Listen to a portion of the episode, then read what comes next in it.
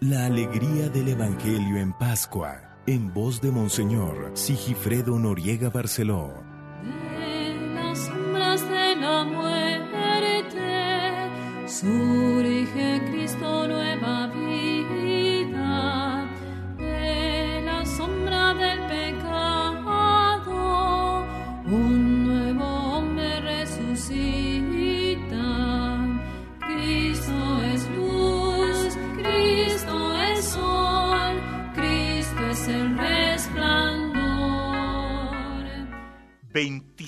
27 de abril, martes de la cuarta semana de Pascua. Escuchemos. Comenzaron a predicar a los griegos el Evangelio del Señor Jesús. Del libro de los Hechos de los Apóstoles, capítulo 11, versículos del 19 al 26. Ayer escuchamos en la primera lectura el inicio del capítulo 11. Y hoy respondemos del Salmo 86. Alaben al Señor todos los pueblos. Aleluya. Y el Evangelio. El Padre y yo somos uno. Del Santo Evangelio según San Juan. Por aquellos días se celebraba en Jerusalén la fiesta de la dedicación del templo. Era invierno. Jesús se paseaba por el templo, bajo el pórtico de Salomón. Entonces lo rodearon los judíos y le preguntaron, ¿Hasta cuándo nos vas a tener en suspenso? Si tú eres el Mesías, dínoslo claramente. Jesús les respondió, ya se lo he dicho y no me creen. Las obras que hago en nombre de mi Padre dan testimonio de mí. Pero ustedes no creen, porque no son de mis ovejas.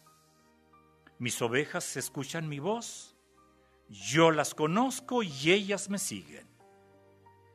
Yo les doy la vida eterna y no perecerán jamás.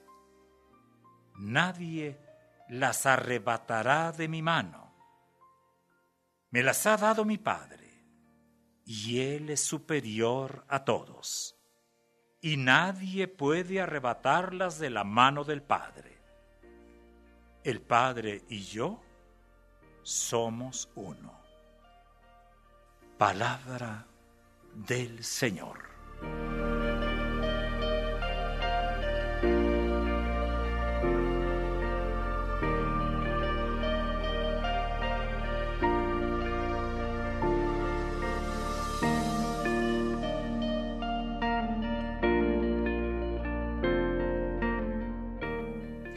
Seguimos en el capítulo décimo de San Juan. Y hoy encontramos una afirmación clave, fundamental. Fundamental. ¿Quién es el resucitado? Hoy, la revelación de Jesús, revelar, llega a mayor profundidad. Precisamente, ¿eh? como empieza el Evangelio de este día, era la fiesta de la dedicación del templo. Y esto no es, ¿eh? no es casualidad. Sí, se celebraba en Jerusalén la fiesta de la dedicación del templo. No es casualidad. Jesús, en esta fiesta, nos dice algo más. No solo yo soy el buen pastor, no solo yo soy la puerta. Nos dice que Él es el enviado de Dios. Porque hace las obras que Dios hace. Su relación con el Padre, con Dios, es una misteriosa identificación. Qué fuerte esta frase. ¿eh? El Padre y yo somos uno. Jesús va manifestando progresivamente el misterio de su propia persona. El yo soy. Todo el Evangelio según San Juan está tapizado, si pudiéramos decirlo así, de la identidad de Jesús. Y como buen catequista, San Juan, evangelista, va haciendo preguntas y va dando las respuestas. Y las preguntas o la pregunta que encierra las demás preguntas, ¿quién eres tú? ¿Quién es el resucitado? Y la respuesta es, yo soy. Algunos de sus oyentes creen, otros no creen, o no quieren creer en Él. Y precisamente es la fe en Jesús lo que decide si uno va a tener o no va a tener la vida eterna.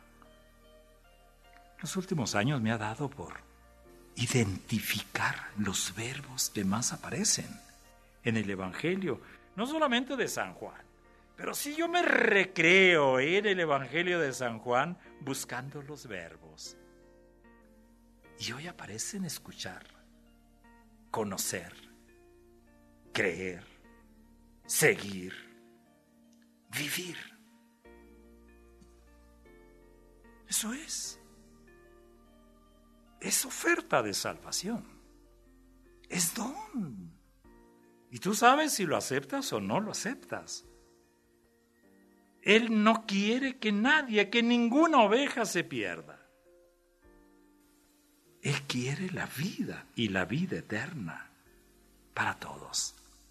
Él quiere dar la misma vida eterna que ha recibido de su Padre. ¿Qué tenemos que hacer? En esto consiste ser hoy sus discípulos. Y discípulos maduros.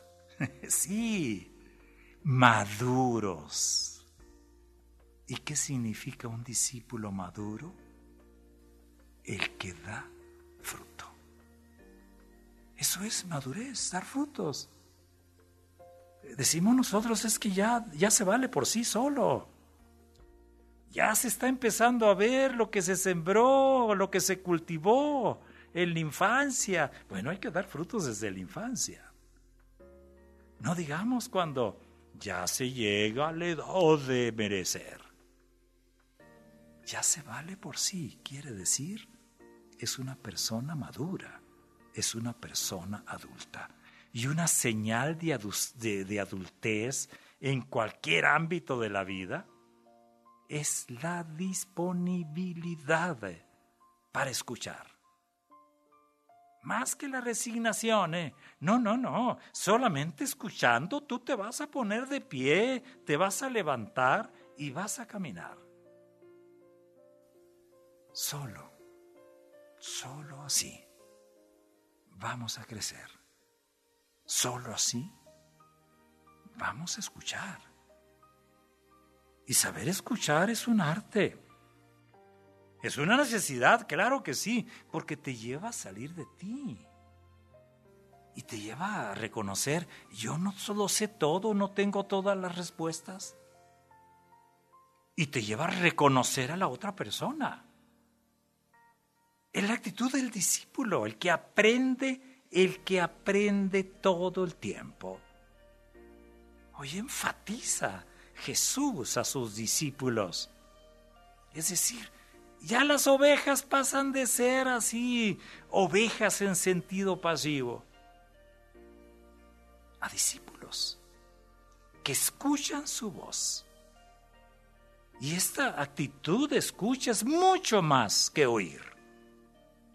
Implica, como dijimos antes, la disposición, la atención permanente ¿Para qué? Para captar con claridad lo que el maestro quiere. Así también, la gran generosidad para llevarlo a la práctica. Esto es lo que el Señor hoy nos está diciendo. ¿Qué garantía? Y para todo pedimos garantía en nuestro tiempo. Como que la seguridad la ponemos. ¿Tiene garantía? Pues bien, Jesús garantiza que el que escucha, el que se adhiere a Él, tiene vida eterna. Y así tendrá sentido su, su existencia. Y así su esperanza estará bien enraizada y bien orientada. ¿Cómo nos hace falta la adultez? En nuestra fe a veces nos quedamos en la, infancia. Nos quedamos en la primera comunión. Y se acabó. Yo me pregunto, ¿qué es lo que impide que lleguemos a ser personas maduras en la fe? A ser adultos en la fe. ¿Qué es lo que nos impide? Ojalá pues que la Pascua, celebrar la Pascua del Señor, eh, nos, nos lleve a la madurez. Y la madurez, repetimos hoy, solamente se consigue por la escucha. La escucha a Jesús.